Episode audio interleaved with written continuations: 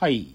あのー本当は本編の中で台本の中に書いてあったネタがあって、吉宮さんがその話しないのって聞いてくれたんで、ちょっとすると、いや、今日なんていうか、ただアニメの話、アニメっていうか、この作品見ててさって話しかしてないから、こうちょっと、なんていうの知識っていうか、そういう、なんか、リテラシーが上がる話じゃなかったんで、ちょっとだけ入れてた話があるんだけど、あのさ、オタク経済圏創世記って本があるんよ。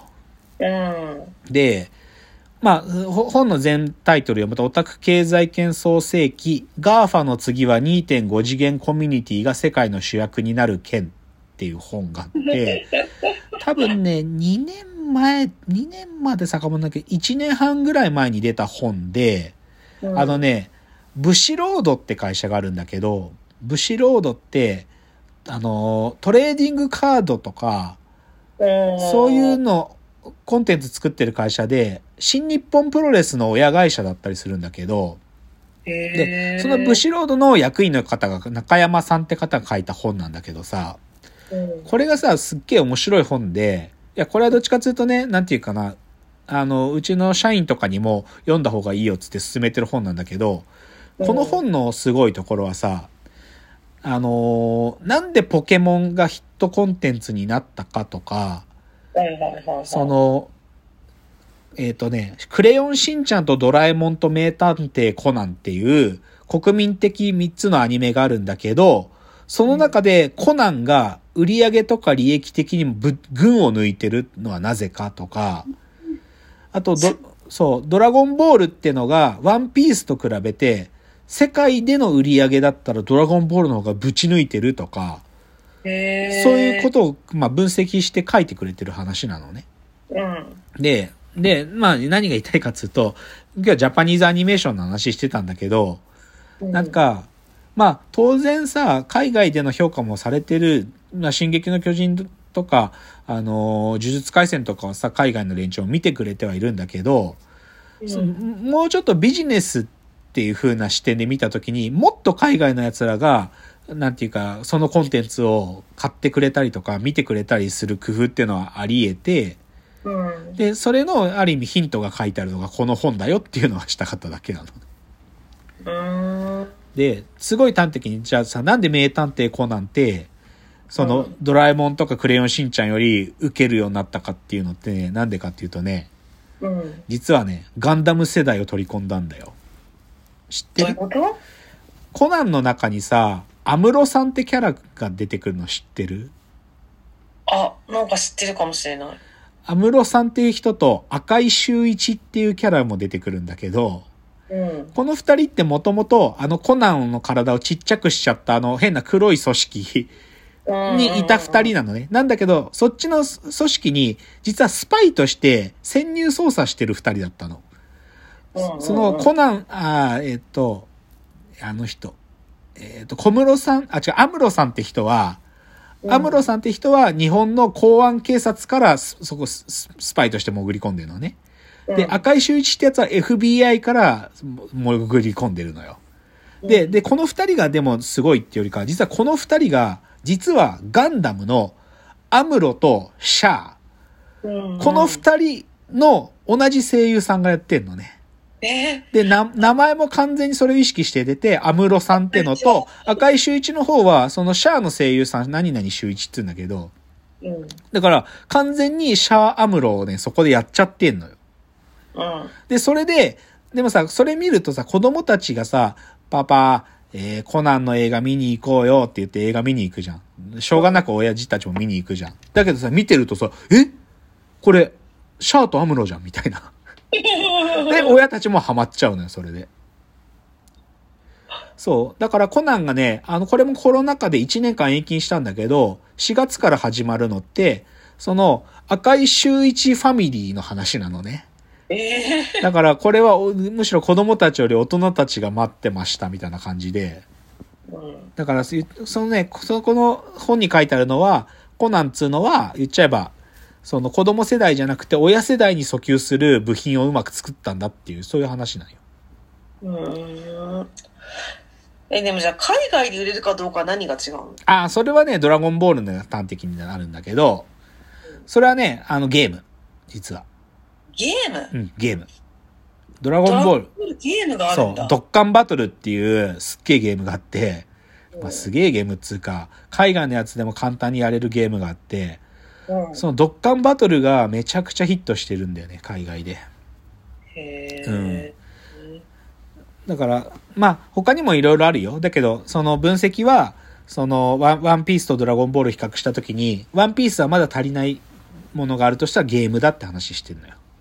へえ。ってのが、このオタク経済圏創世記って書いてあって面白いですよ、この本は。いや、確かに面白いうん、っですね。ていうちょっとビジネスっぽい話なんで。じゃあ最後、えーエンディングはですね、まあちょっとアニメの話だったんだけど、ちょっとそアニメじゃなくって、今年見たいと思ってるって映画をね、うん。ちょっと紹介したいなと思いますよ。えっ、と、今年見たい映画、まあ今僕が目つけてるのっていうだけね、うんえっと、これね、ちょっともう見ちゃったっていうか、その英語版で見ちゃったんだけど、ビバリウムっつうの今やってんだよね。これ12日公開なんだけど、うん。これはね、なんつうのかな。海外の作品なんだけど、その、住宅街に閉じ込められるって話なんだよな。まあ、ホラー、ホラーって感じか。ホラー、うん、ホラーっていうか、サスペンスホラーみたいな感じなんだけど、え住民全員が閉じ込められるの、うんじゃなく、不動産屋に家、この家を買いたいんですつって、家の内見で連れてかれた家があって、うんそこから出られなくなっちゃう。怖い。そう。で、なんか自宅の前に荷物が届いて、その中に子供がい、赤ちゃんがいて、育てろって書いてあって育てさせられたりとか。めっちゃ早く育つんだけど。まあちょっと怖い。で、まあそれは一つで、まあこれは僕ちょっと正直言うとネット上で見れちゃったんで見ちゃったんだけど、英語版で。うん。まあでも、あの、もう一回ちゃんと見てもいいかなと思ってるのがビバリウムね。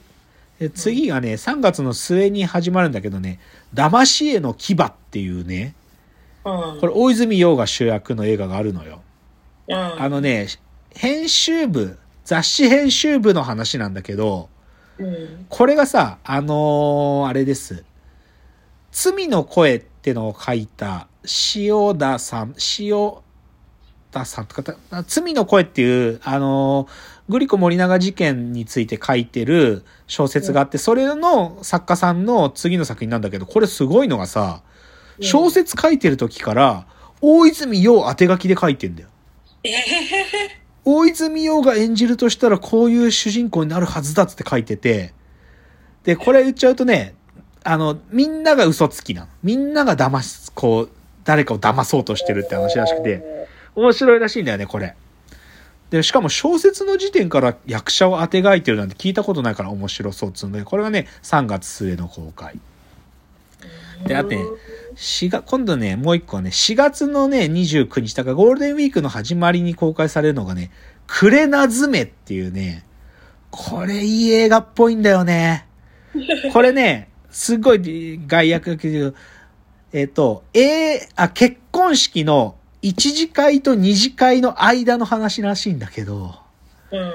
その、結婚式の一次会で余興をした6人が、男の子が6人いて、大滑りしたんだけど、二次会行くって話をしてて、なんだけどその6人のうち1人は、実はもうすでに死んでるやつなんだっていう、ういうこと？青春映画。まあだから男の子たちの昔を振り返りながら、でも結婚式ってその昔の同級生とか集まったりするじゃない？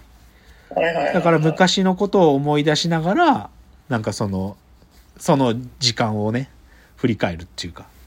で、その中の一人は実は死んでるんだよっていう、そういう話なんだけど。すごい。でもこれ予告見るとめちゃくちゃいい映画だって一瞬でわかるよ。うん。あとはね、SF でね、アークっていう SF が、これね、いまいちよくわかんないんだけど、なんか最近国内の実写映画でまともな SF ねえから、ちょっと期待したいなっていうのがアークって、これ6月の末だね。であとはね、古老の地っていう役所広司が主役でやってたのがあって、これはいい映画だったんだけど、それのね、続編でね、古老の地レベル2っていう、これなんでレベル2とかつけちゃったのかね、ちょっと危険な感じがするけど、でもこれはちょっと見ようかなと。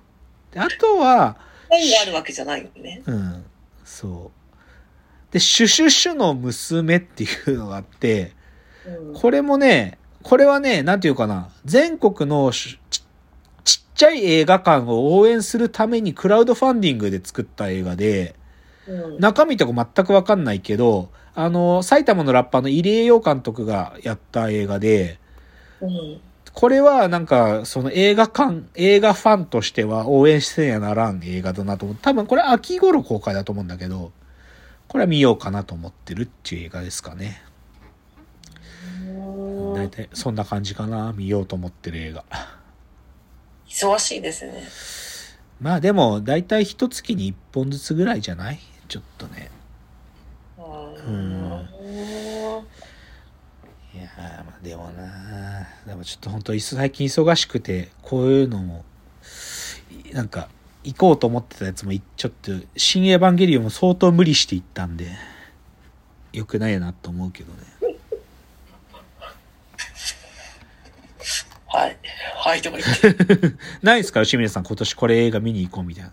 や、新エヴァンゲリオンは見たい。ああ、そう。新エヴァン見ま見た方がいいっすよ。やっぱエヴァは今まで映画館で見てるんですよ。あ、そうなんだ。ジョハ9を？ん？ジョハ9も？そうそうそうそう。あ、そうなんだ。じゃあ見た方がいいね。うん、いや、本いや、なんか当に。うん結構、わけわかんない映画じゃないですか。わけわかんないエヴァ。うん、わけわかんない。でもなんか映画館で見ると迫力があーまあ、そうだね。そうだね。それわかる。我々世代はやっぱアニメのね、そうだねテレビ。シリーズの衝撃がでかいから、やっぱ回収しに行きたいですよ。そうだね。うん。それは見た方がいいわ。なるほど。あ、時間が。じゃあ、お時間がやってまいりました。わーわー言うております。お時間です。さよなら。さよなら。